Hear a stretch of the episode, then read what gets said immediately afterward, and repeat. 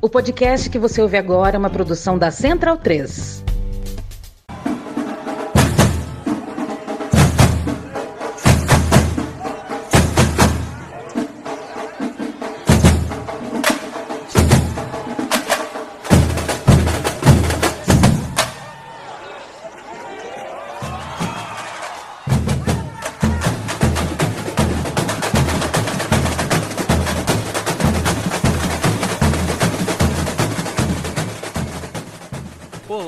E sambistas de todo o Brasil. Eu sou o Thomas Reis. Sou Beatriz Freire.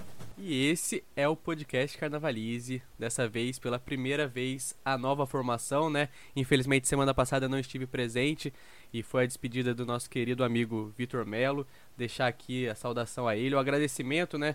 Graças a ele estamos aqui hoje, porque ele, junto com o Rodrigo e com o Luiz Felipe, tiveram lá essa ideia genial de criar o Carnavalize e com o tempo ele, o Carnavalize foi ganhando novas formas, novas dimensões, pessoas entraram, pessoas saíram e hoje estamos aqui, né? Então nosso, nosso mais profundo agradecimento ao Vitor Melo e dar as boas-vindas para o meu amigo Vitor Baetas, eu que tive a honra de anunciá-lo publicamente lá na Fliportela esse ano, numa mesa de debate sobre podcast, e o nosso novo integrante. Baetas, bem-vindo, vai ser uma honra ter você aqui junto com a gente nessa nossa labuta que é muito. Não é um trabalho, né? A gente tá aqui para se divertir e falar do que a gente mais gosta, que é o carnaval. É isso, meu camarada. Pô, mais uma vez, muito obrigado aí. Pô, me pegou de surpresa aquele anúncio lá, inclusive. Mas, pô, muita honra mais uma vez fazer parte aqui. Semana passada já tive com a, com a Bi, com o Vitão. A lágrima rolou aqui, inclusive. A emoção tomou conta. Quem não ouviu o podcast passado já ouve lá porque a emoção tomou conta, a gente falou um pouquinho de sorteio, já começamos os trabalhos, e agora a gente vai começar aqui a destrinchar um pouquinho dos enredos, né? Vamos fazer uma sériezinha especial aí de quatro episódios para a gente falar sobre os enredos, mas vamos que vamos, meu amigo. Muito obrigado mais uma vez pelo convite, é uma honra. E, Bia, boa noite, minha amiga. Boa noite, bom dia, boa tarde. Eu esqueço que no podcast não tem essa coisa, estou me acostumando ainda. Então a gente vai se acostumando com esse negócio, mas é bom dia, boa tarde, boa noite, dependendo da hora que o ouvinte estiver ouvindo. Tem um funcionário aqui no meu prédio que ele só cumprimenta a gente com boa, boa. E o Thomas sempre deseja boa, boa pra ele. Então, boa, boa pra vocês, boa, boa pra quem estiver nos ouvindo, dependente da hora que seja. É, Vitor Baetas, ele lança muitos bordões, né? Semana passada ele é, eu aprendi o quebrou na solda. Essa semana eu quero aprender novas coisas. Aliás, tá aí um desafio pro Baetas. Cada semana ele tem que trazer um bordão novo pra gente aprender aqui no podcast. Perfeito. O desafio foi então, aceito. beleza. Vamos tá tentar, valendo vambora. já. Quebrou na solda é o primeiro, a gente aguarda mais um aí até o final do, do episódio. Muito bom estar aqui com vocês. Vamos ter um vocabulário do Baetas. bom estar aqui com vocês. Vamos começar a entrar um pouquinho mais nos enredos propriamente ditos. Como o Baeta já antecipou, quatro episódiozinhos com três escolas cada. Aliás, a gente já tem todas as escolas com anúncio de enredo, coisa que mudou recentemente. Semana passada para cá a gente ainda faltava é, um anúncio e hoje a gente já sabe o, o que todo mundo vai apresentar na Sapucaí. E qual vai ser a ordem, Thomas? A gente vai seguir não a ordem de desfiles, a gente vai seguir a ordem de anúncio dos enredos, né? Aqueles que foram lançados lá muito tempo atrás e até os mais recentes, né? Como a Bia falou, é, com a mocidade anunciando o seu enredo, fechamos aí o anúncio das 12 das, dos 12 enredos que as escolas de samba do grupo especial irão levar para Sapucaí em 2024. Mas antes da gente aprofundar em cada um, queria saber de vocês o que, que vocês acharam dessa safra, né? A gente vai ter o momento para falar de cada um, de, de, cada escola, de cada enredo, mas num panorama geral. O que, que vocês estão achando? as perspectivas são positivas, negativas? Cara, primeiro de tudo, feliz carnaval novo, né? Agora a gente finalmente vai poder é dizer Feliz Carnaval Novo com os 12, 12 enredos lançados, né? Finalmente a mocidade aí na última terça-feira dia 27 lançou seu enredo, então feliz carnaval novo para vocês. É, cara, assim, a, a gente estava falando na, no, no, último episódio sobre o a, a campeã do sorteio, a rebaixada do sorteio. E aí agora a gente vai começar a falar também sobre safras, o que, que pode vir, o que, que não pode vir. É, é isso que a gente estava querendo, né? Esse sentimento de que, cara, finalmente o carnaval começou. Cara, assim, foram enredos muito diversificados, né? Eu acho que cara, é, é muito. A, é, cada vez mais a gente está se entranhando nessas questões brasileiras. Tipo, a gente vai ter aí Hoje a gente vai falar de Imperatriz, vai falar de Porto da Pedra, vai falar de Salgueiro também. Então já tem uma variedade de vários Brasis aparecendo por esses enredos. Então, cara, eu acho que tem tudo para vir coisa boa por aí. É, grandíssimos, grandíssimos e grandiosos desfiles passando pela Sapucaí. Então, acho que 2024 entregou. Entregou bem e vamos, vamos ao longo do, desses próximos quatro episódios destrinchando todos esses enredos aí. É, eu acho, inclusive, que esse é um carnaval que cada vez mais vai se comprometendo com a narrativa, né? A gente vive uma dita era dos enredos, é, onde esse quesito ganhou um protagonismo muito forte. Acho que se na década passada a gente viu muito um recorte de comissões diferentes, hoje a gente vê muito uma valorização do quesito enredo, né? Então, acho que esse é todo o diferencial, ter uma boa escolha e trabalhar em cima dessa escolha ao longo do ano. É, já faz muita gente entrar com algumas vantagens assim na pista, né? Às vezes dá certo, às vezes não dá, mas fato é que deixa o pessoal animado, alvoroçado. A gente acaba dando um olhar diferente para certos carnavais que é, optam por determinados caminhos, né? Mas acho que de uma maneira geral as escolas estão extremamente bem servidas, né? É... Acho que vai ser um espetáculo muito bonito da gente ver, assim, em termos de histórias a serem contadas. Eu tô pronta para sair com muitas histórias inéditas, coisas não sabidas, assim, sabe? Então, meu caderninho de informações no final dos desfiles, acho que vai ser, vai sair é, recheado de novos conhecimentos, né? Numa verdadeira aula dessas nossas escolas. Eu acho que, é, apesar da gente saber de todos os entraves que passaram por trás do anúncio do, do enredo da mocidade, eu acho que o enredo da mocidade fechou bem o que é essa safra. Trouxe esse frescor do caju, esse, esse, esse ano com muitos enredos que eu acho que trazem essa essência, a essência brasileira, como o Baetas falou, mas essa leveza nos enredos, né? Enredos que geram muita curiosidade. Eu acho que a gente passa por uma nova uma transformação das perspectivas de enredo, né? Eu acho que a gente vai vendo isso, é, são é, momentos cíclicos, né? A gente tem vários ciclos de enredos. Eu acho que a gente está passando por uma transição agora. Mas acho legal isso que a Bia falou, né? Essa talvez seja a década ou por quanto durar é, esse destaque aos enredos. E a partir disso surge um, um novo, mas não tão novo personagem é, dentro do nosso cenário que vem sido muito falado é, a partir desde o ano passado, ou um pouquinho antes já, mas que ganhou muita força nesse pré-carnaval de 2024, que é o personagem do enredista, né? A gente sabe que são pessoas fundamentais ali na construção dos desenvolvimentos dos, dos, desfiles, dos enredos que estão ali auxiliando os carnavalescos, mas não é de hoje que existe essa prática, né? Acho que o, o antropólogo e sambista como nós, Mauro Cordeiro, falou muito bem disso numa matéria que ele falou, não sei se o Baetas tem alguma coisa a acrescentar, mas eu acho que é uma temática muito bacana, né? Acho que é a gente entender que esses personagens não surgiram agora, né? Eles já sem, sempre, de alguma forma, estiveram inseridos e que bom eles estão tendo esse destaque agora, né? Pra gente entender a força que tem um enredo para um desfile de uma escola de samba, né? Não, é é justamente isso, né? Esse texto que o Mauro Cordeiro fez aí pro jornal Dia, ele já tinha feito um fio sobre isso no no Twitter, né, e tudo mais e tal, e é justamente a gente valorizar essa figura, né, que já não é de hoje, entendeu? Ele, ele até falou um pouco do, do, do Irã Araújo, né, lá na época da Portela, que foi meio que um contraponto é, a, a, ao que vinha sendo feito na época e tudo mais, mas o, o a figura do, do, do, cara que pesquisa o enredo, ele sempre teve ali. E agora, acho que finalmente, né, depois de tanto tempo, vem, vem tendo esse reconhecimento merecido do pesquisador que está ali sempre trabalhando junto com a, com a galera da criação. Então é, é como ele cita no texto, é numa parte, né, que o carnaval é feito de vários saberes, né? Como por exemplo o próprio Joãozinho 30, que talvez era um dos maiores gênios que teve na festa, não sabia desenhar. Então, por que não valorizar também a figura do pesquisador que deve e que tem que ser valorizado?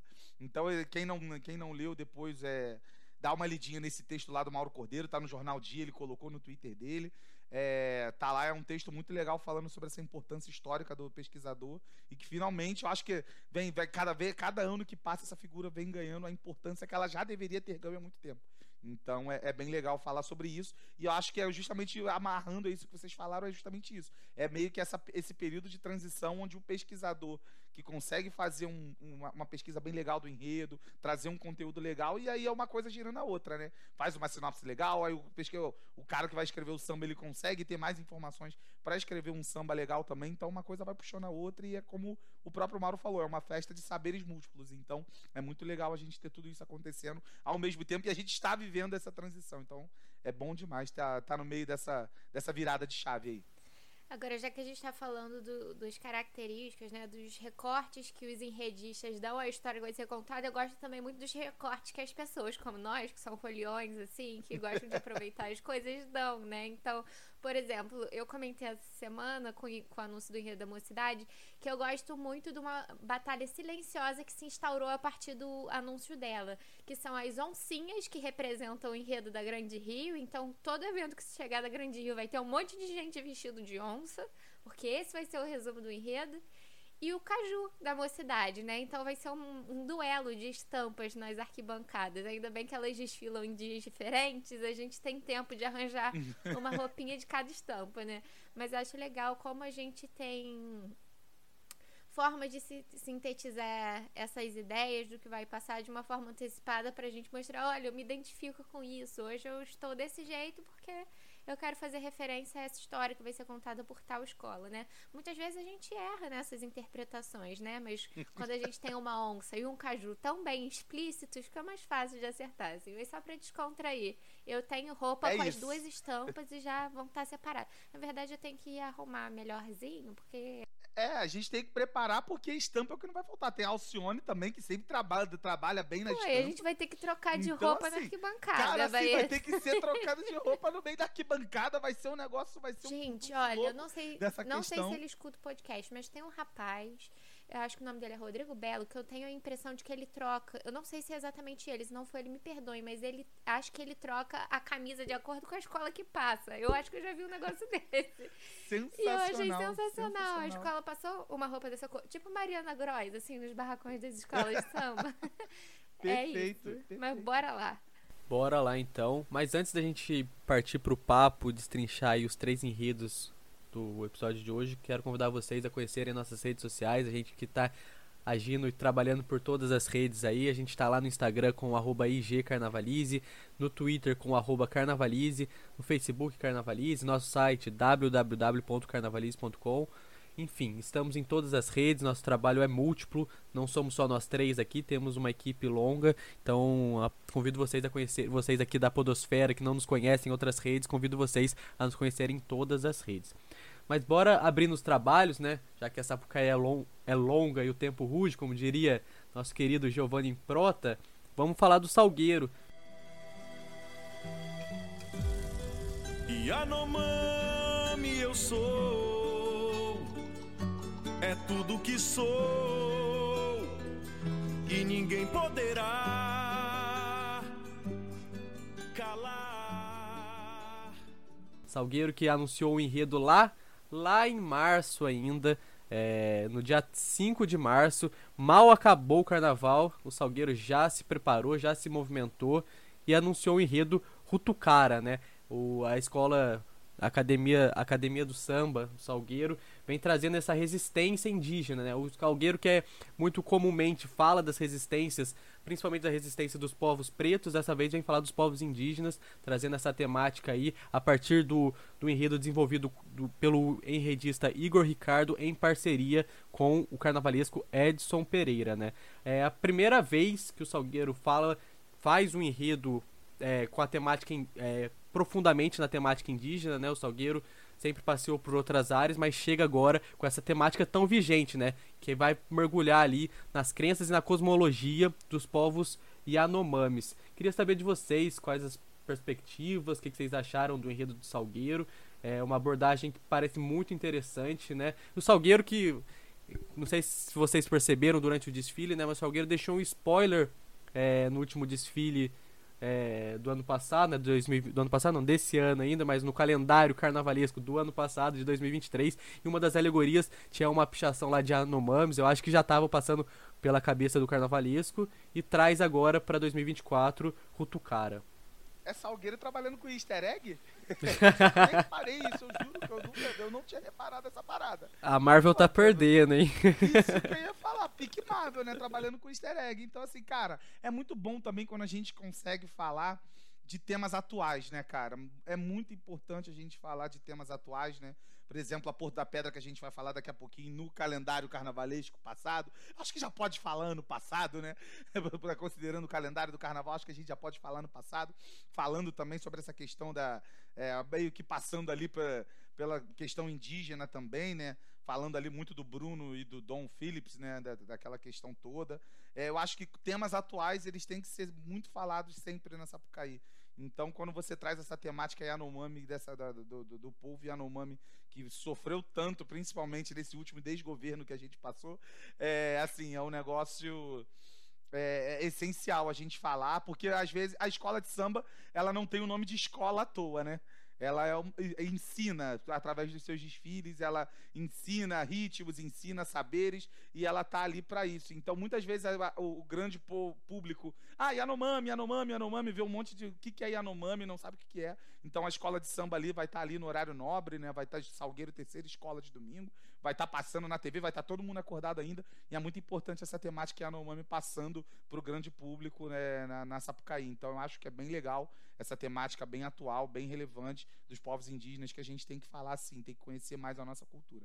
Então achei um golaço do Salgueiro também. E parece que o Salgueiro vai falar sobre essa questão pela primeira vez de forma integral, assim, de maneira inédita no, na história dos enredos da escola. E não, o Salgueiro acerta fazendo isso, sem a pretensão, sem a prepotência de achar que é, pode falar de forma muito própria sobre o tema. E aí também mostra o enriquecimento de visões que chegam aí como a gente estava falando há pouco para somar com a visão do enredista, do carnavalesco, né? Essa, esse trabalho da pesquisa, do desenvolvimento da narrativa é sempre composto a muitas mãos, né? Você sempre tem alguém que vai ser uma fonte importante de consulta, de orientação. Então, vamos ver que cara tem esse salgueiro indígena, né? Com uma questão como o Baeto já falou, tão importante, tão atual. É um retrato para daqui a décadas de um recorte histórico que a gente vive hoje, de uma questão muito latente é, nos nossos dias. Então, aguardar e ver, tem muita coisa para rolar, né? Mas, é, é, de certa forma, agradou a muita gente esse anúncio do Salgueiro. Acho que ele já entra ali como uma boa abertura dos anúncios dos enredos para o Carnaval 2024. Baitas fala dessa questão é, que o Salgueiro vem apresentar uma história, né? Esse papel de escola. E a gente percebe isso claramente na sinopse também, né? Ali no início da sinopse vem essa apresentação do Hutukara, que o Hutukara significa para os povos indígenas o que seria para nós não indígenas o mundo, o cosmo, né? Essa ideia de surgimento do mundo. E aí eles vão mostrando ali essa, essa aproximação dos Yanomamis com a floresta, com a floresta amazônica no caso, que eles se veem na floresta, eles são parte da floresta, né? Eles são os donos daquela terra, daquelas riquezas, e o Salgueiro vai passeando nisso, passando pela mitologia, pela crença dos povos Yanomamis, até chegar no, no, nesse problema tão latente a partir ali do, do período militar, com a instalação da Transamazônica, né? final de 70, 80 ali, acontece muito esse desmatamento na área onde estão localizados os, os Yanomamis é, lá na Amazônia. E aí esse desmatamento vai progredindo a um ponto que está chegando a estados calamitosos, né?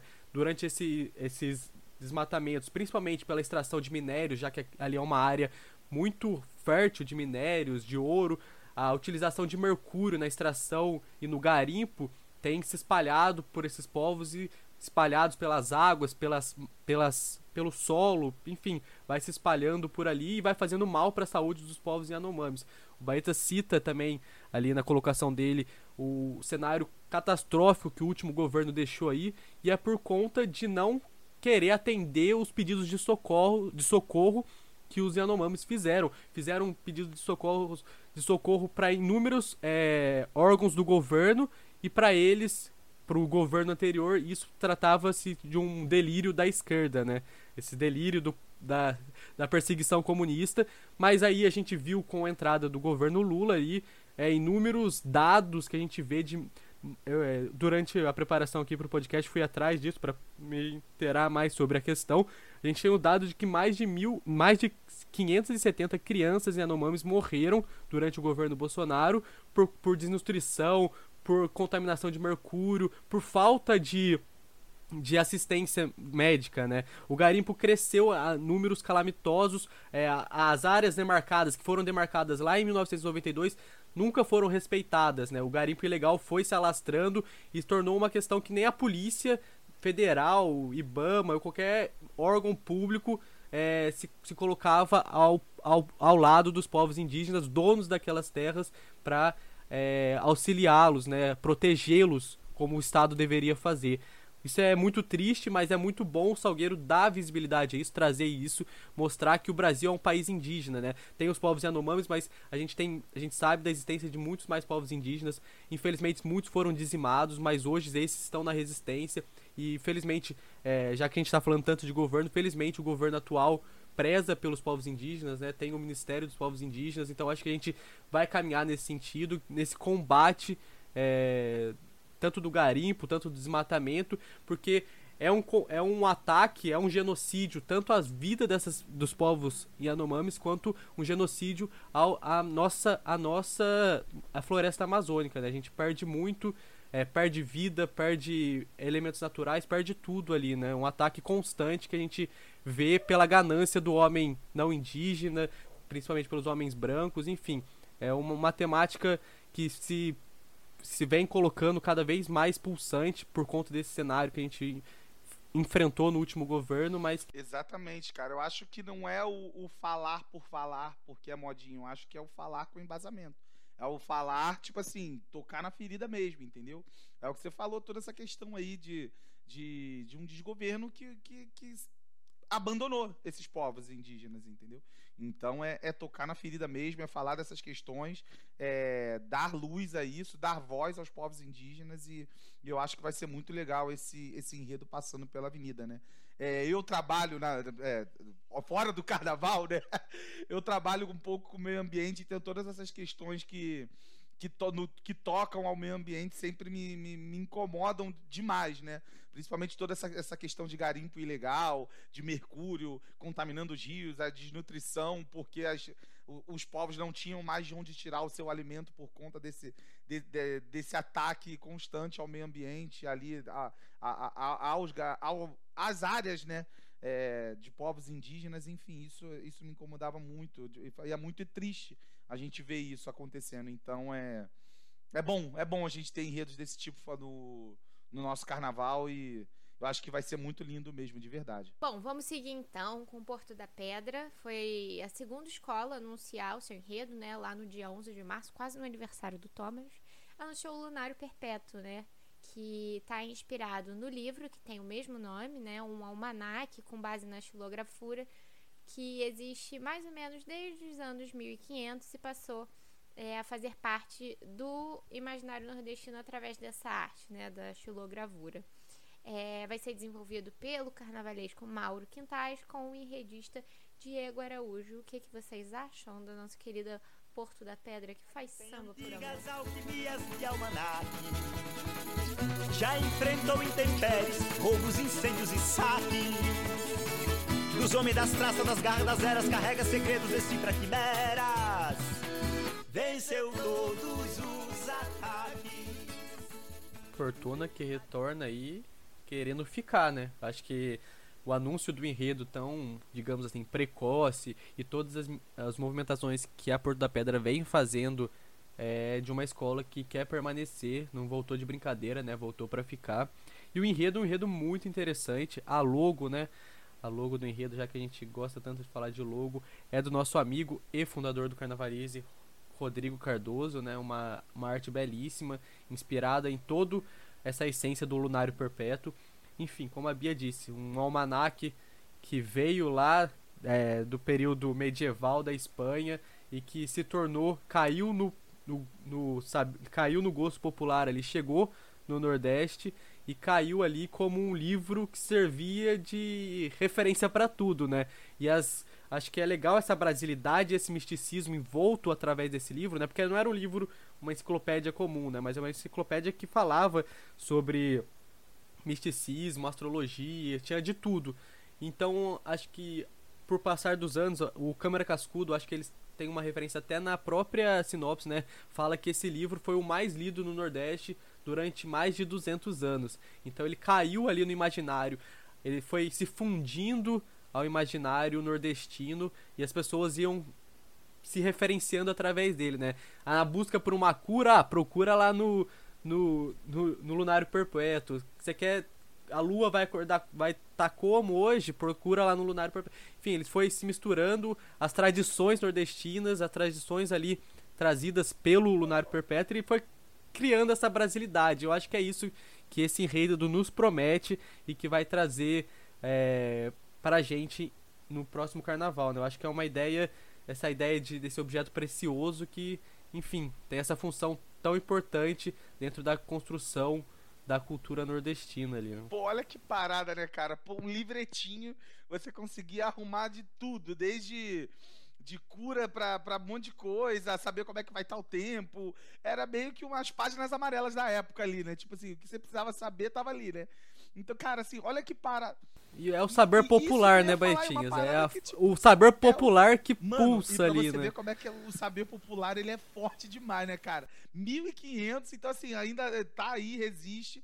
E mais uma dessas provas da brasilidade, de como ela é linda demais, ela é plural e como ela tem que ser contada. E assim, às vezes, ah, mas vai falar de Nordeste de novo. Mas olha só, tipo, quantas coisas dá para se falar, principalmente da, isso que a gente tá falando da cultura nordestina. Se a gente for pegar de outros, da outras regiões do Brasil, então, cara, olha como é que o Brasil é rico e plural, cara. Pô, livrinho de 1500 que você precisava, principalmente tudo que você precisava saber, você encontrava nele vai ser contado na Sapucaí agora também, tipo, é muito legal essa essa essa essa questão do lunário perpétuo ser contado na Sapucaí também. E o Mauro Quintais, ele também, às vezes, nos delírios dele, de repente ele vai conseguir fazer uma parada muito legal e vai fazer a gente viajar nesse delírio dele também, né?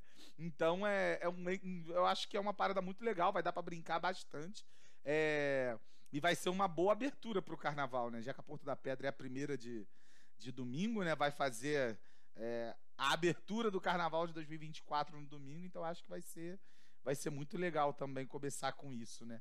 Com esse saber nordestino, saber popular que resiste desde 1500. O né? lunário perpétuo que na estante virtual custa nada menos do que 680 reais. E a Porta da Pedra vai cantar por muito menos pra o gente. O quê? O quê? Eu não tinha essa informação. Que isso? Que parada, hein, mano? É a supervalorização. É, não, 680 agora, né? 680 agora. Ó, tem um exemplar aqui que já tá por 1.100. Ou seja, se eu fosse você, eu colava na Sapucaí, que você vai pagar muito menos pra saber essa história de graça. Olha, de eu graça, vou te falar não, um negócio, eu fiquei de bobeira com essa... Eu fiquei de bobeira com essa informação agora, tá? Rapaz, me quebrou na solda essa informação. e assim... Daqui a pouco vai vir a nova. Mas, cara, mas realmente, cara, olha que parada, né, cara? Pô, da boa. Ai, o Brasil é maravilhoso demais, esquece, cara. Cara, e assim, eu fico. Eu gosto muito dos delírios, assim, do Mauro, sabe? Então, ele sempre tenta pegar algo que tem um fundinho histórico, mas ele delira naquilo ali. Assim, eu acho. Eu admiro demais a criatividade dele, a capacidade que ele tem de envolver a gente com essas narrativas, né? É, a gente viu isso com o Arana na. O Arana esse trava-línguas. Mas acho uma delícia os enredos dele. Acho que.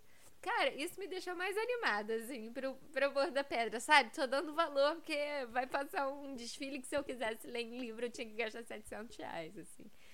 Mas, brincadeiras à parte, é isso mesmo, assim. Eu, eu só queria exaltar mesmo essa capacidade do Mauro que tem de misturar esse, esse, essa faceta do delírio, da imaginação com as coisas reais e convidar a gente para ir junto, assim, nessa viagem. É, eu sempre me sinto muito envolvida pelas narrativas que ele se propõe a contar, com o auxílio luxuoso aí do Diego Araújo, que também já trabalha com o Mauro.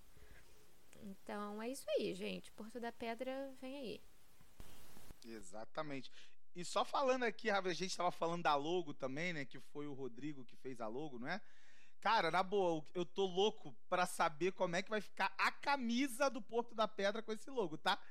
Eu que sou um, eu sou um, eu que sou um um cara que usa bastante camisas de enredo por aí, você vai me ver com bastante camisa de enredo pela rua. Eu já quero muito meu exemplar de camisa com essa logo do Porto da Pedra, tá? Inclusive que foi uma coisa muito falada na internet, que como vai ser a camisa do Porto da Pedra, que a logo ficou sensacional, tá?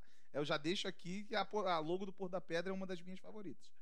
Cara, essa logo é tão bonita que ela merecia uma camisetinha de algodão à venda na lojinha também, assim, sabe? Com Porque eu, eu adoro camisa de enredo, mas tem um fato: se você sua muito, se você transpira muito, ela vai te Uhum. dar CC. então, se ela tiver Vai. uma versãozinha assim de algodão, eu vou gostar bastante. Pô, mas cara, também vou comprar boa. essa daí, minha favorita, inclusive, pros Alô, Porto da academia. Pedra, se liga aí no papo da Bia, tá? Pega a visão, ó, aí, ó. Já tem uma cliente já, tá?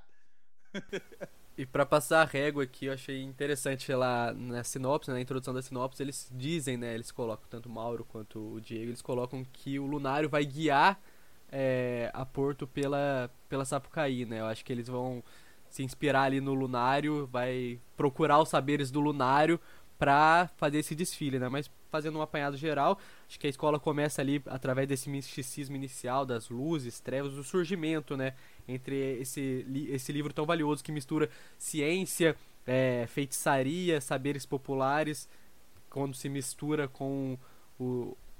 Quando chega no Brasil e se mistura, né? E a- passa por essa chegada do Brasil e vai se misturando nas histórias desse povo que não tinha tanta informação. Então, a partir é, desse livreto, era possível adquirir uma série de informações, passando por esses de- devaneios onde eles mostram ali essas questões astrológicas, é, da questão dos astros, é, enfim, passando pelas estrelas, essa questão zodiacal, digamos assim, de horóscopos, enfim, passa todo esse envolvimento.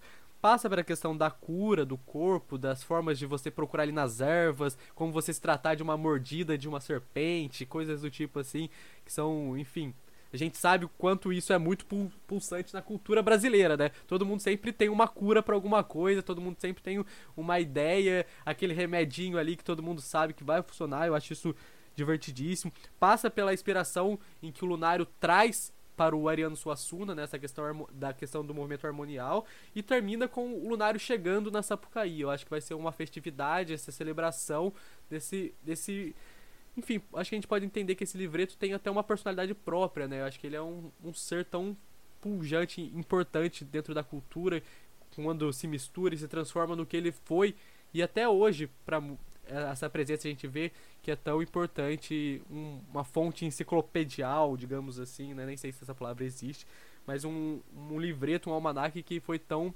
fundamental para construção cultural até do povo nordestino.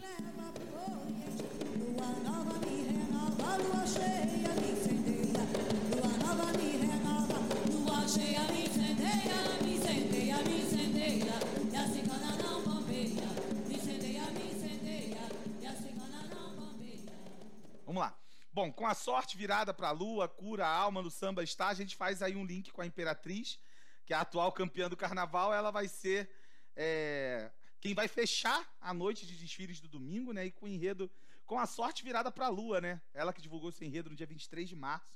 Foi a terceira escola que divulgou esse enredo. E aí é aquela história, né? Quem nunca fez uma simpatia que deu aqueles três toquinhos na madeira, né? As crendices populares e a busca pelos astros é que vão guiar esse enredo da Imperatriz por 2023, nesse enredo autoral do Leandro. Então, é, queria saber dos meus amigos aí também o que, que vocês acham pro. O que, que o Leandro tá armando aí pra, pra mais um carnaval. Cara, eu tô é, curiosa pra conhecer a Cigana Esmeralda, como eu estava curiosa pra conhecer Rosa Maria Menina Flor, assim, sabe? É, então quero me deixar levar pela sedução da, da cigana, ela pode ler a minha mão. É, enfim, eu quero conhecer isso. O Leandro disse muito rápido que essa cigana também é a cigana Esmeralda do Corcunda de Notre Dame. Já deu um nó na minha cabeça, mas eu fiquei bem assim atiçada pra descobrir o que que o que que tem nesse tal testamento da cigana Esmeralda e que sorte é essa que ela traz, né? Das pessoas viradas pra lua, que é como a gente diz uma pessoa que consegue muitas coisas, que tem muita sorte, uma pessoa de, de muita de muitos é, de, de conquista, conquistas muito proveitosas, né? Então, pelo que eu pude entender, esse é um livrinho místico também, muito ligada ao, muito ligado ao esoterismo. é, fala bastante desses sonhos, né? Dessa coisa que transcende um pouco o mundo material e físico. E uma coisa que já circulou, inclusive, no Twitter que eu gostei muito é uma tabelinha em que ela separa os dias felizes do ano e os dias asiagos, né? Então, a Imperatriz não tá desfilando em nenhum desses dias, o que eu acho que é bom, né? Tipo, não vai trazer é, nenhum problema, nenhuma maré de azar, segundo esse testamento aí da Cigana Esmeralda, mas eu gosto desse negócio, desse, desse lúdico, desse místico, dessas, dessas coisas esotéricas, assim, né? Acho que a gente vai se divertir, acho que vai ser sedutor, assim. Inclusive, o Leandro usou essa tabelinha para justificar lá é, a posição, a posição não, o dia de desfile da Imperatriz, né? Em uma entrevista pro nosso amigo Pedro Gaspar pelo Samba Paixão, ele foi perguntar pro Leandro o que o Leandro tinha achado do, do da ordem de sorteio, né? Aí o Leandro cita essa tabelinha falando que o a segunda-feira era um dia que seria ruim e o, o dia no domingo seria o no, é 11 ou- é 11 e 12, né? Isso. É, então, o dia 12 não era um dia bom. Então, é, que bom, ele tava feliz por ter caído no domingo, dia 11, né? E com a sorte. Olha, mas é porque a gente tá considerando, claro, que até a gente dormir entre o domingo e a segunda, ainda não é segunda, né? O que, apesar do dia amanhecido, Exatamente. a ordem de desfile é o que conta, pô. não o, é o começo do 12, dia tá? até a gente dormir. A gente não dormiu. o carro Mas- entrou na concentração no domingo, é no domingo que ele vai desfilar. É isso. então. Exatamente. É isso. Mas a, a, a Imperatriz tá com a sorte virada pra lua, né? Não à toa foi a campeã e tá com essa pompa toda. Eu acho que é uma escola que tá bem estruturada, a gente sabe de todos os pormenores, assim. Todos não, né? Mas o que a gente vê por cima, assim, eu acho que é uma escola que tende a buscar, independente da, do dia de desfile, apesar de estar numa posição grata, que é a última da, da, da- do domingo, independente disso, acho que a gente pode colocar na briga sim, porque é a campeã, né? Tem sempre esse desafio de você vir é, defender o título, mas isso acho que não é de se pensar agora, né? Eu acho que é foco no desenvolvimento do carnaval, preparação e bora pra cima. E sobre o, sobre o enredo em si, né?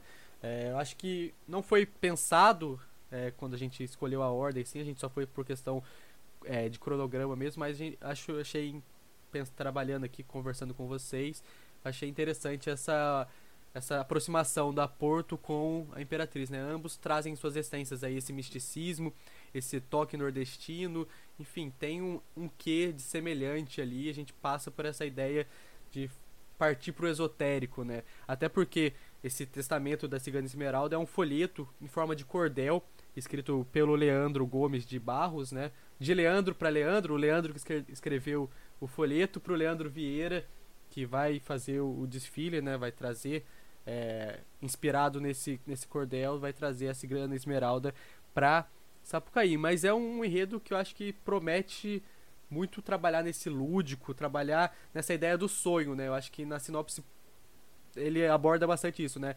Aí, entender o que é o sonho, né? Entender o que, que você tá sonhando, ou se você estiver sonhando com uma coisa ruim, que você tem que ser acordado pra não acontecer nenhum mal com você, ou se você sonhar com alguma coisa e ir pro jogo lá, o jogo de azar tende a dar certo. A gente sabe que isso acontece muito no jogo do bicho, né? Você tentar interpretar o bicho que você sonha, alguma coisa que você sonha, pra. Tem até gente que tem aqueles livrinhos de sonho, né? Pra falar o que, que você. Mas isso aí dá certo, tá? Aliás, eu adoro o trecho do Sonhar com o Rei do- da Leão que fala: buscando no belo reino dos sonhos inspiração para um dia acertar. Uma vez eu fui no cartório duas vezes em horários diferentes, dias seguidos, eu tirei 409. Eu achei que aquilo era um sinal, eu não tava sonhando, mas eu tava vendo coisas que me davam indícios. Eu fui lá, joguei no bicho, não ganhei. mas eu gosto desse, desses sinais que a vida dá. Mas pode continuar, Tom. essas crendices e saberes populares, né? Tal qual a gente falou da Porto da Pedra, acho que a Imperatriz passa por bastante disso, né? Você achar que você vai sonhar e vai dar algo no jogo, né? Fala aí, Baetas. É isso, não. Eu, particularmente, eu sou um cara que não sou muito ligado nos signos, né? Eu, eu sei que meu signo é escorpião porque me falaram que meu signo era escorpião, que eu nasci no dia 21 de novembro, é o último dia do signo de escorpião. Então, tipo assim, eu sei que eu sou escorpião, mas eu nunca fiz meu mapa astral, eu nunca fiz nada disso, mas é. Eu vou aproveitar esse enredo, inclusive, para dar uma estudadinha também, ver se eu posso fazer alguma coisa para melhorar a minha sorte, que o bagulho tem andado bem embaçado. Então, assim, é, vamos ver se a gente consegue aprender um pouquinho, né? Com certeza a gente vai aprender muito com mais um enredo desse, com essa questão lúdica, né? Já mais, uma, mais um ano o Leandro vindo com essa, com essa questão mais virado pro lúdico também. Muito legal, tem tudo para ser um desfile de novo muito muito solto, muito animado, sem o dois pra lá e dois pra cá da Bia, mas com Estou em luto absoluto. sem o dois pra lá e dois pra cá da Bia, mas eu acho que daqui a pouco Pete de Menezes, esquenta com dois pra lá e dois pra cá, por favor. já estamos em 2048 pra cá, 2048 pra lá, de tanto dois pra lá e dois pra cá que a gente já fez. Mas é, com certeza ele vai vir com alguma coisa nova pra, pra acalentar o coração de Beatriz Freire, e, substituir. E claramente acho que a gente pode dizer que Leandro bebe aí nas fontes de Maria Augusta, né? Essa questão é, astrológica, do horóscopo, dessa temática tão É é cotidiana horóscopo também. chinês? Ah, deve ter de tudo, né? Acho que por se tratar de um cenário de ciganas, né, dessa cultura tão presente é, entre nós, vai passar muito para a questão de leitura de mão, de tarô, enfim, a gente, eu acho que a, a Imperatriz Eu quero me ver refletida na bola de cristal. Pô. Quero a arquibancada toda refletida. Ah, isso seria, Vai me- seria sinistro, tá? vai, vai fazer igual a Beija-Flor fez esse ano, meter uma câmera Sim. na arquibancada Eu e, pensei Sim, nisso. sim, aquilo ali foi sinistro também. e trans... Crítica E social braba aquela ali, inclusive, tá?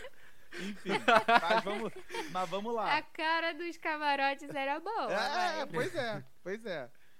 Mas tem tudo pra E ser um enredo mais leve, mais solto. Mais um ano de Leandro Vieira aí, é, sendo leve. A Imperatriz, com essa estrutura toda que ela tem aí é, à disposição hoje em dia, é mais uma forte concorrente pra fechar bem o domingo. E como o assunto também passa por esse astro- astrológico, pela questão é, dos astros e de horóscopo e tal, dá pra gente terminar aqui, falar que a Imperatriz termina o seu desfile ali no mais belo estilo leonino de Leandro Vieira, dizendo que ela própria, anunciada por Cigana Esmeralda, está com a sorte virada pela lua. Então, é essa a expectativa, a Imperatriz terminar ali com a sorte virada para a lua em busca desse bicampeonato tão sonhado, né? Mas, enfim, acho que de maneira geral a gente pode passar a régua aqui hoje nos três enredos anunciados hoje. É, acho que coisa boa por aí, né? É só o começo, né? Exatamente. Acho que a gente passou bem aí pelos, por esses três primeiros enredos, né? Só lembrando pra galera que a gente, nos próximos quatro episódios, né? Já matamos três aqui hoje. Nos próximos três episódios a gente vai falar das outras nove escolas que vem por aí, sempre três por episódio. Então é. Acompanha aí, acompanhe, porque vai ser bem legal esse. A gente trocar uma ideia aqui sobre o que, que vai vir pela Sapucaí aí, né? Desse, desse, desse próximo carnaval. Antes da gente passar pro próximo bloco, quero só lembrar que o Carnavaliza esse projeto independente aqui, né? O Baetas falou: na minha vida fora do carnaval, todos nós temos vidas fora do carnaval, porque a gente faz isso aqui por amor, infelizmente. A gente não vive profissionalmente do carnaval, nem do Carnavalize.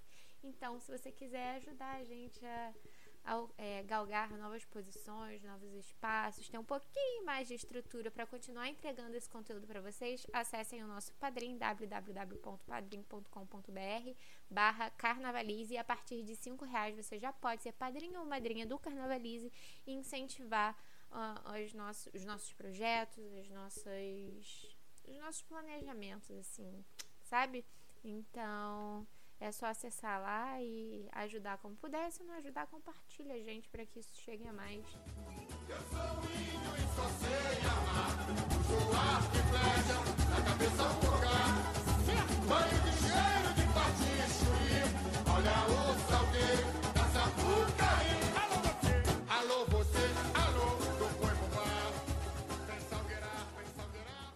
É isso, chegando agora na nossa reta final, é, falar um pouquinho dos acontecimentos da semana e teve acontecimento essa semana muito importante para as divisões de baixo, né, as escolas que não desfilam na Sapucaí. Meu querido amigo Baetas, como ficou a ordem de desfile da série Prata e Bronze? É isso, né, meu camarada? Pô, a galera que tá, tá pelo sonho, né, de desfilar na Sapucaí, os nossos grupos mais inferiores que estão lá na Nova Intendente, né, que agora desfila na Hernani Cardoso, né? É, tivemos aí nessa semana também o sorteio das séries Prata e Bronze, né, lá da Superliga Carnavalesca, Então vamos passar aqui rapidinho, né? Só pra gente deixar os nossos carnavalizers aí a par do que, tá, do que que aconteceu, né? Então vamos lá, né? Só pra gente começar pela série Prata, né? Que é a série antes da, da Sapucaí, né? Que, que é da galera que quem for campeã vai pra Sapucaí, continua com o mesmo formato, né? Campeã de sexta-feira, campeã de sábado. As duas primeiras elas sobem pro grupo de acesso da Sapucaí, pra série Ouro. E aí, entre as duas campeãs dos dias, quem tiver a maior pontuação será consagrada campeã da série Prata, né? Então, só pra gente passar aqui a ordem, são 32 escolas, né? E para quem não estava ligado também, agora, de novo, né? Acho que a paz reinou na Intendente Magalhães. A Superliga agora se juntou com a Livres de novo. As escolas que tinham sido dissidentes da Livres agora estão juntas na Superliga Carnavalesca de novo. Elas se juntaram. Algumas foram para a Série Prata, outras foram para a Série Bronze. Então, a atual campeã da Livres, a vizinha Faladeira, também já entrou na Série Prata, assim como a Tradição, que foi a vice. Então, vamos passar aqui rapidinho só para a gente falar como é que ficaram esses dias, né? Ah, os desfiles da Série Prata, eles vão ser no final de semana do desfile das campeãs, na sexta e no sábado, né? Sexta-feira, dia 16 de fevereiro, e no sábado, dia 17 de fevereiro. Então, vamos lá, né? A, a Tubarão, ela abre a sexta-feira, né? Sendo a primeira escola, depois vem Independente de Olaria, depois vem Acadêmicos da Abolição, Vila Santa Teresa, Renascer de Jacarepaguá, que foi uma escola que já figurou também na Sapucaí, na Série Ouro, né, na antiga Série A da Lierge. É a União Cruz Maltina. Depois, em sétimo lugar, vem a Tradição. A Lins Imperial, que foi rebaixada do Carnaval de 2023, é a oitava colocada. Depois vem Engenho da Rainha. Em décimo lugar, a Cubango. Depois, a Alegria da Zona Sul. Depois, Flor da Mina do Andaraí. Décima terceira, Leão de Nova Iguaçu. Décima quarta, Concentra Imperial. Em décimo quinto, a Jacarezinho. E fechando vai ser a Dendê, 16 escola, de sexta-feira. E aí, já passando para o sábado, né? Dia 17 de fevereiro. A Feitiço do Rio é a primeira escola, ela abre a noite de desfiles do sábado. Depois vem a Praça da Bandeira. Depois vem a Santa Marta, Botafogo Samba Clube, Acadêmicos de Santa Cruz também, que já figurou por muito tempo na, no, grupo, no grupo de acesso da Sapucaí, na Série Ouro. É, depois vem a Unidos de Lucas, depois vem a Rastão de Cascadura, a vizinha Faladeira, que foi a atual campeã da Livres, né, e agora tá de novo na, na Superliga Carnavalesca. Ela é a oitava colocada. Depois vem Império da Uva. Depois vem a Barra da Tijuca. União de Jacarepaguá, que foi a outra rebaixada também do Carnaval do- desse ano. Depois vem Acadêmicos de Jacarepaguá. A Caprichosos de Pilares. A Flamanguaça.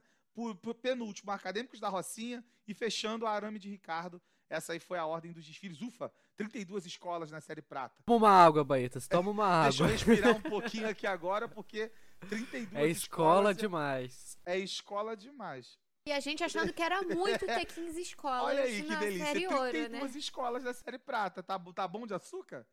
Só, só fazendo um parêntese aqui, eu acho que em metade delas, a nossa amiga Gabriela, do Batuques e Confete, ela vai estar em metade delas, desfilando de baiana. Com certeza você vai achar a nossa amiga Gabriela lá desfilando de, de baiana, com certeza. Ela tava esperando só sair esse, esse sorteio pra ordem ela de poder, pra ela poder A dona Não, do joelho ano passado ela desfilou em desse 17, Rio de tá? Janeiro. E tá Ela desfilou em tá? 17, tá? Chega ali próximo do carnaval, ela dá corda no peão e só girando em todas E as ali escolas. girando, bicho. Beyblade total, Beyblade, esquece. Aí agora...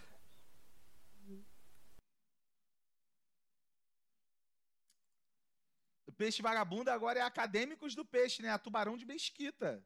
É a Tubarão de Mesquita. É a que vai, quem vai abrir os carnavais aí da Série Prata na sexta-feira, dia 16.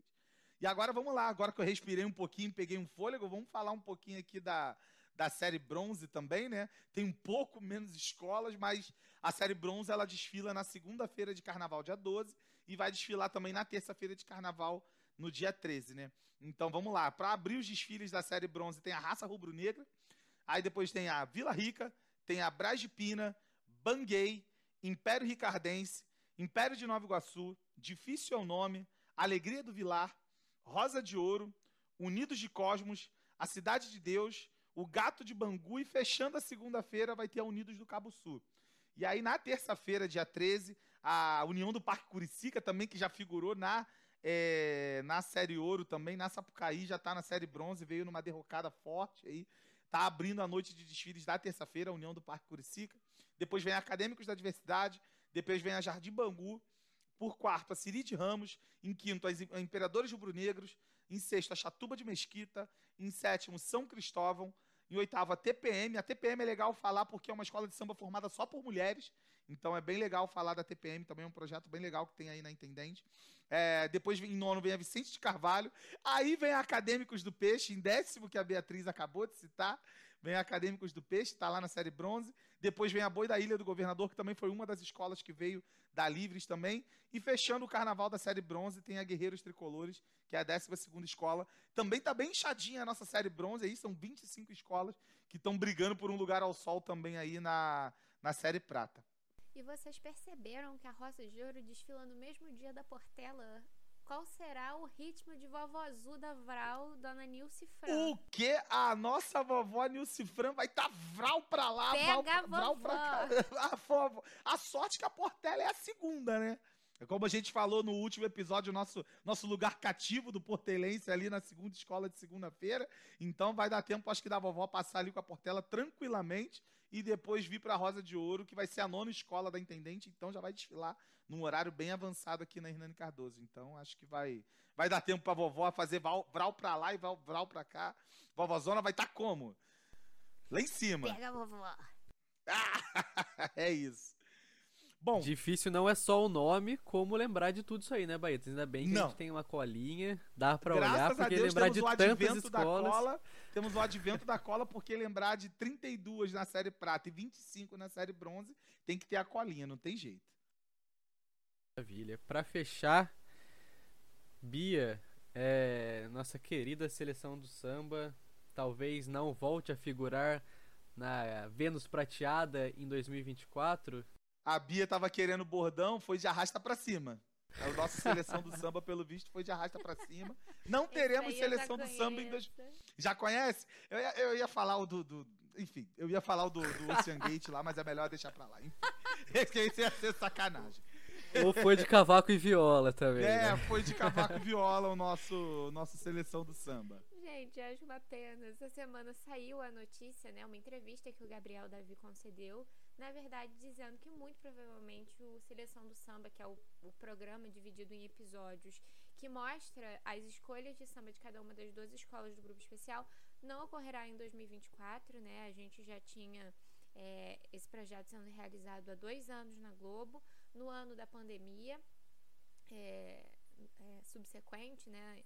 Tanto para o Carnaval 2022 quanto para o Carnaval 2023.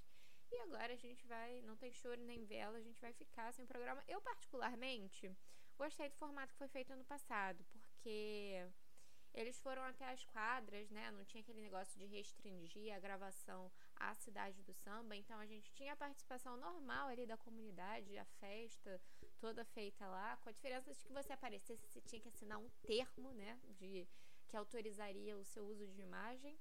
Mas tudo aconteceu de uma maneira muito mais natural, né? No ano passado, sem atrapalhar muito a, a rotina, a dinâmica dessas escolhas de samba dentro das escolas, né? A gente vai perder isso, eu acho uma pena, né? É, minha mãe particularmente adorava ver os sambas, a gente já sabendo plenamente qual samba tinha sido escolhido e a minha mãe lá tentando adivinhar qual era o. qual- Ai, eu gostei mais desse, eu vou torcer pra esse. Não adianta torcer, já tá escolhido, mas. já tá escolhido. Não, mas eu acho que, cara, assim, eu acho que o formato que, que se chegou no, no, no ano passado, eu acho que esse foi até um formato bem legal. O horário que passava o programa realmente era um horário muito ingrato. Eu acho, assim, que claramente o, o carnaval ele tem força pra pegar ali aquele sábado da Globo que tá uma temperatura máxima passando é, é, em busca do Vale Encantado 75. Ou tá passando de novo lá Lagoa Azul, enfim. Qualquer filme Ali desses antes do repetidos Mion, você diz? É, então, tipo assim, eu acho que antes do Mion, eu acho que era um horário assim, cara, tranquilíssimo. Tranquilíssimo de passar um programinha de uma hora. Eu acho que o horário, quando, pô, depois do Altas Horas no sábado, era um horário bem ingrato, mas ainda assim, cara, teve muita audiência, mesmo eh, pra, pra gente que é da bolha carnavalesca do Twitter, né? Assim, foi um programa que figurou nos trending tópicos, assim, também, quando passou, mas eu acho que, cara, pegava um sábadozinho à tarde ali na Globo, ó molezinha, pô, ia dar muito mais audiência, levar um pouco mais da palavra do carnaval pro grande público que não tem tanto contato. Mesmo a gente da bolha já sabendo que os sambas estavam escolhidos. Mas o grande, o grande público não sabiam quais eram os sambas. Acho que grande, o grande público vai descobrir o samba que está escolhido só quando lança o CD, talvez. Então acho que ticava ali um, um sábadozinho à tarde na Globo ali. Então, assim, acho que dava para pegar, mas infelizmente o programa é por motivos comerciais, ou sei lá o que pode ter acontecido. Foi, foi de cavaco viola, foi de gloob gloob, e aí acabou que perdeu seu espaço na televisão, uma pena, mas, mas seguimos. É, acho que infelizmente a cota de patrocinadores e vendas não foi tão esperado. Em contrapartida, teve, teve audiência, né? Pelos números da madrugada, infelizmente jogados lá pro fim. Enfim, é, esperamos que é, o Carnaval Globaliza não fique restringido somente aos desfiles, né? Tomara que a gente consiga, a gente, digo, os, a liga, enfim, consiga vender algum programa que seja interessante para a Globo Né, pra pois gente é. ter o carnaval na TV, né? Em contrapartida, acho que já é quase certeza que vai ter a segunda temporada do Samba, Samba e Coração lá na na Band, né? É, na Band, né? É bacana, é importante. Isso. Aí, mais uma vez, também a série Ouro fechada com a Band, né?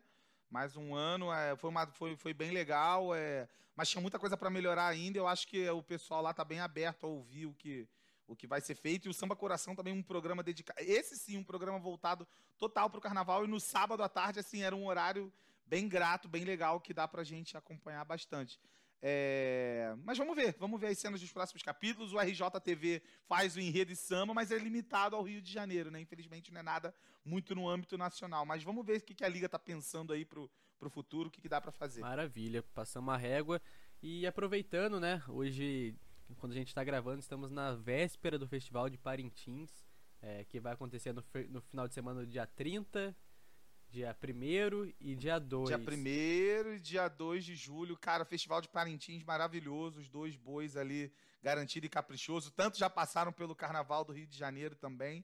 E que figuram, assim, às vezes a galera não se liga, mas Parintins está mais presente do que a gente imagina no Carnaval do Rio de Janeiro, com as esculturas, né? Não precisa nem falar da escultura do São Jorge, né?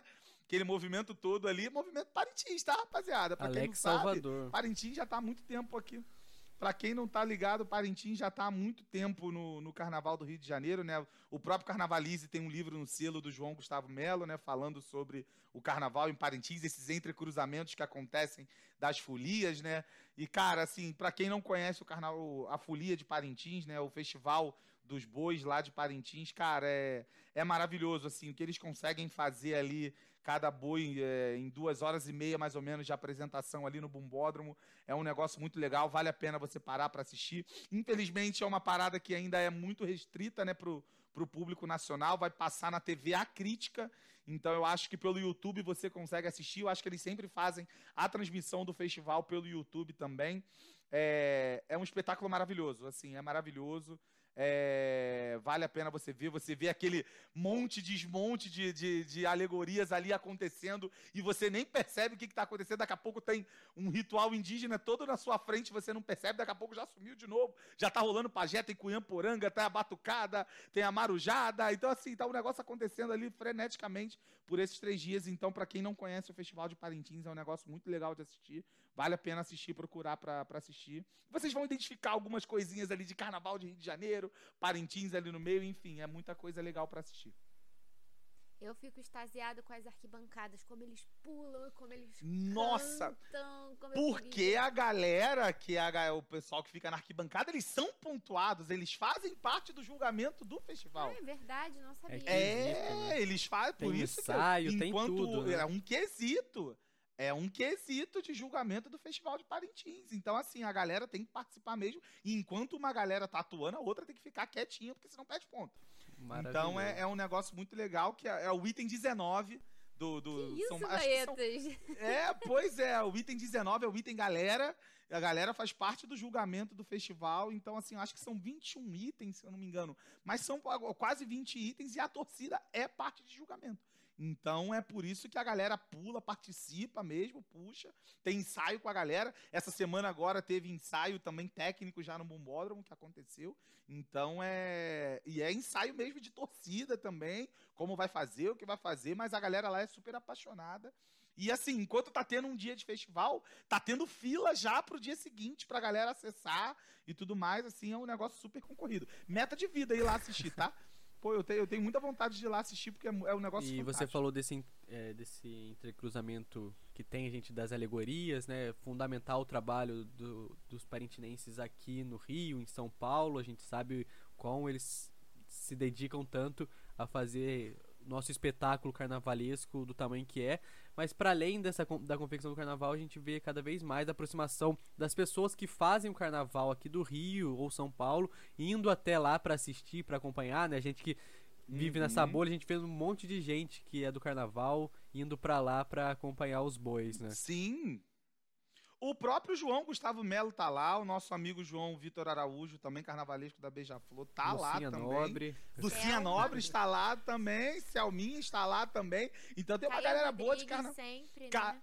É, tem uma galera boa de carnaval que tá lá em Parintins. Então, é, façam bastante vídeo pra gente, bastante coisa pra gente consumir. Quem sabe um dia a gente consegue dar um voo aí na ilha de Parintins também pra poder assistir esse espetáculo maravilhoso gigantesco. de perto, tá? Exatamente. É, infelizmente, quando o nosso programa for ao ar, já vai ter acontecido o festival. Acho que muitos dos que nos ouvem já deve- estarão acompanhando, mas você que não acompanha, o Baeta já deu a bola aí, já cantou a bola. Vocês podem encontrar lá no YouTube da Crítica, vai ficar tudo salvo lá. é, enfim, vale muito a pena acompanhar.